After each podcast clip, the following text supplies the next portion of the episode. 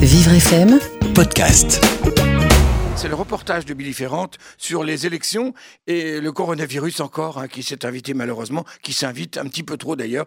Euh, donc euh, ces élections et ce sentiment d'un d'un premier tour pas tout à fait comme les autres. Oui, Benjamin, alors que les élections municipales ont été maintenues hier, en dépit de l'épan- l'épidémie grandissante, Billy Ferrand est allé à la rencontre des Parisiens à la sortie des bureaux de vote.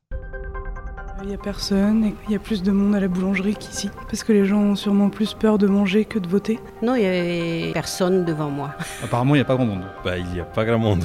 Ouais, c'est calme. C'est bizarre. ouais. C'était une erreur. Je pense qu'il y a eu des informations contradictoires. Mais que là, maintenant que c'est maintenant, il faut aller voter, quoi. C'est balisé, euh, distance de sécurité euh, à respecter, euh, il y a des balisages. euh, toutes les consignes pour voter sont rappelées en six étapes. On suit les consignes et on essaie d'avoir le sens civique euh, au maximum. Et je pense que c'est pour le, le bien public. J'ai amené mon stylo, je me suis euh, désinfecté, euh, redésinfecté en partant. Voilà. J'étais à deux mètres de lui. Moi, je n'ai rien touché qui n'était pas euh, à moi.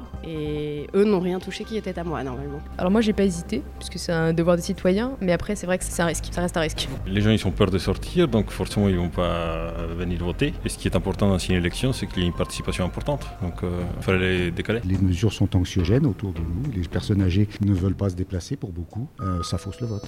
Je trouve que c'est un peu étrange et puis que c'est un peu opportuniste. J'aurais préféré que ce soit pas maintenu parce que je suis âgée, j'ai des problèmes de poumons. Je fais attention, quoi, on va dire. Enfin, mi-mesure, ça ne sert à rien, donc autant y aller à fond. Si on maintient le premier tour, il faut maintenir aussi le second tour et j'ai peur que le second tour soit annulé. Donc il y a un manque de cohérence. Je ne critique pas le gouvernement parce que finalement c'était difficile à prendre ces mesures-là quand même. Et puis les choses se précipitent, donc il faut euh, composer le jour le jour. euh, À chaque instant, c'est très difficile. Si on maintient le premier tour, il faut maintenir aussi le second tour et j'ai peur que le second tour soit annulé. Donc il y a un manque de cohérence. Vraiment, il y a un très faible taux de participation. Et on, on devra en prendre compte et, et en tirer toutes les conséquences parce qu'évidemment, s'il y a trop peu de votants, c'est un vote qui n'est pas significatif. Après, on est assez paniqué euh, à cause notamment euh, des médias qui n'arrêtent pas de nous tanner là-dessus. Et On doit vivre normalement, euh, vivre avec moins de, de loisirs et, euh, et être, euh, être serein.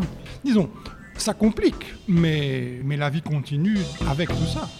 Et pour ce premier tour, 47 millions d'électeurs ont été appelés à voter dans 35 000 communes. Un reportage signé Billy Ferrante à réécouter en podcast sur vivrefm.com. Vivre FM, Podcast.